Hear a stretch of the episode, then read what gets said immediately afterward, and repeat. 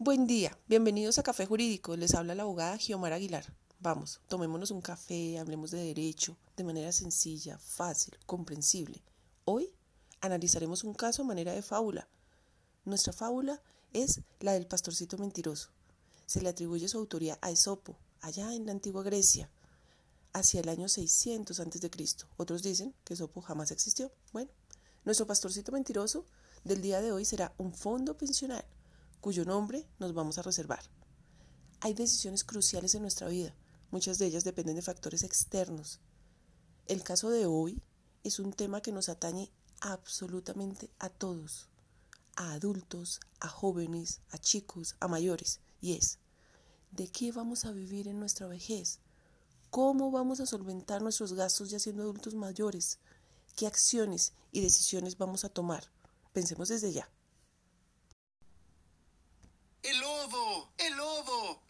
Anda detrás de las ovejas. Resumen del caso. El caso de hoy trata de Alfredo, un hombre trabajador que le creyó al pastorcito mentiroso, es decir, al fondo pensional, y por creerle tomó las decisiones equivocadas que le afectarían sus ingresos mensuales en su vejez. Él siempre pensó vivir de su pensión. Trabajó en empresa privada, se desempeñó en la parte comercial, en promedio sus ingresos estaban alrededor de los 5 millones al mes. En esas llegó la reforma pensional con la ley 100 del 93 y se creó el modelo paralelo de competencia en pensiones entre el régimen público y el régimen privado.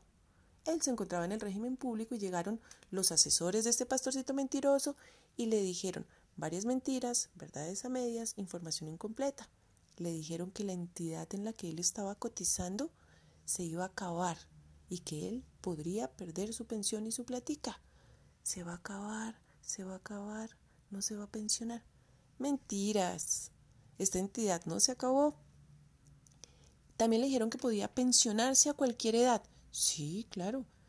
Pero no le dijeron qué requisitos debía él llenar para poderse pensionar a cualquier edad. Le dijeron también que participaría en las utilidades del fondo, lo que le haría ganar una pensión muy superior a la ofrecida por la entidad pública. Mm, ¿No le dijeron que participaría también en las pérdidas? Igualmente, que debería cotizar tres años menos en comparación al régimen público. Ante este escenario, ¿qué hizo Alfredo? ¿Ustedes qué creen? Pues no lo dudó, se cambió de régimen de manera inmediata, del público al privado. Había pasado el tiempo, Alfredo ya tenía 59 años. Un día un amigo le dijo que se devolviera al público, que le convenía más, Así que Alfredo decidió pues hacerle caso a su amigo, se fue, quiso trasladarse, pero ya no pudo. Recuerden que tenía en ese momento 59 años. La ley dice que se pueden trasladar de régimen siempre y cuando le falten más de 10 años para cumplir la edad de pensionarse. Es decir, en un lenguaje sencillo, las mujeres antes de cumplir los 47 años y los hombres antes de cumplir los 52 años. Alfredo tenía 59, por eso no pudo trasladarse. Así que hasta ahora, hasta ese momento empezó a preguntarse si la decisión tomada años atrás le convenía o no.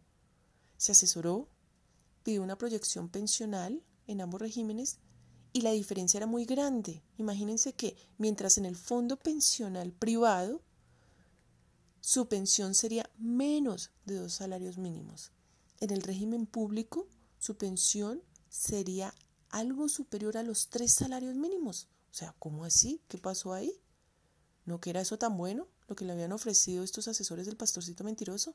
A él, en su caso particular. Eso no es una generalidad. Bueno, es un caso.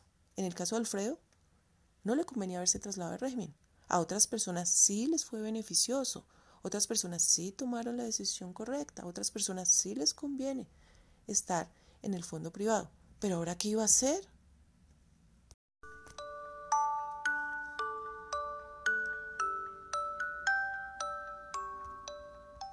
el análisis legal y el cuento. Recordemos, Alfredo tomó una decisión crucial en su vida. Decidió cambiarse de régimen pensional y esa decisión la tomó con fundamento en una información que le dieron unos asesores, diciéndole mentiras, verdades a medias, ocultando cierta información y no haciéndole práctico o ilustrativo para que él pudiera entender. Después él sí contrata a alguien, se le hace un escenario y una proyección pensional y se da cuenta que la diferencia en su pensión sería abismal. Y es ahí cuando decide trasladarse, pero lo hace tarde. Ya se le había pasado el tiempo porque la ley así lo decía. Entonces, ¿qué hizo Alfredo? Tuvo que iniciar una demanda laboral para que declararan ese traslado nulo, sin efectos, sin validez, ya que en el caso de él hubo violación en la información. No todos los casos son iguales, ni todos los casos son como Alfredo. Estamos hablando del caso de él. Esa información no precedió de una ilustración sobre las desventajas, los riesgos, las consecuencias. A él no le dijeron que también iba a participar de las pérdidas. Este pastorcito, nuestro fondo, tampoco fue transparente, ni claro, ni cierto, ni comprensible. Por ello el juez en esta demanda que instauró Alfredo se la concedió y solo así pudo trasladarse o devolverse al régimen público. ¿Recuerdan? El pastorcito gritaba, el lobo, el lobo, el lobo. Y el lobo nunca llegaba. Pero un día sí llegó y nadie le creyó. En nuestro caso, bueno, con pensiones no se acabó. Llegó la iniciativa legislativa 050 del 2019 que ya fue aprobada en Cámara de Representantes reciente, en este mes de agosto del 2020. Claro, faltan otras aprobaciones. Pero ¿saben qué? Con este proyecto de ley lo que se pretende es pagar una deuda histórica de haberle suministrado una información deficiente, incompleta a cientos de personas que no sabían de pensiones, no sabían de los regímenes, no sabían de fórmulas actuariales, cálculos matemáticos, ni financieros, mucho menos de mercados de capital o fluctuaciones cambiarias, bursátiles. Es por ello que en ponencia del proyecto de esta ley, que muy seguramente va a salir, se dice que es una obligación insoslayable haberle brindado la información con una ilustración práctica, clara, eficiente, entendible haberle dicho en este caso específico, señor Alfredo, su pensión es de su ingreso actualmente es de 5 millones de pesos, vamos a hacerle una proyección, si usted se pasa a nuestro fondo, su pensión más o menos sería esto, si usted se queda donde está, pero nunca lo hicieron.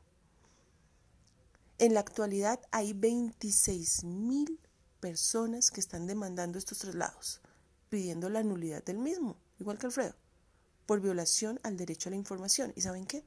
estas demandas se ganan. Tienen un éxito del 92%.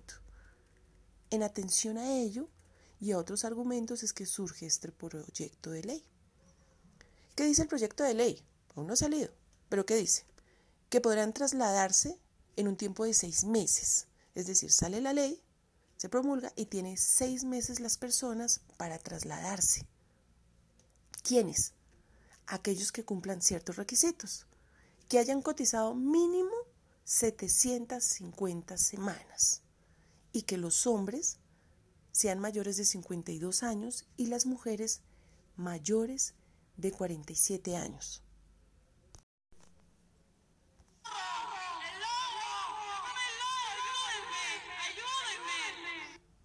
Despedida. Nuestra moraleja. 1. Tenemos que investigar y asesorarnos en temas tan vitales. 2. Al que miente le llega su hora y cuando dice la verdad ya nadie le cree. 3. Pensemos, ¿qué acciones vamos a tomar desde ya para las necesidades económicas en nuestra vejez? El tiempo pasa muy rápido. Este fue el caso del día de hoy. Recuerden, pueden contactarnos en nuestro servicio virtual abierto especialmente en época de pandemia a través del WhatsApp 313-351-6894, correo abogadangelica.gmail.com, en nuestra página web www.abogadagiomarAguilar.com. Nos vemos luego para que nos tomemos otro café. Gracias.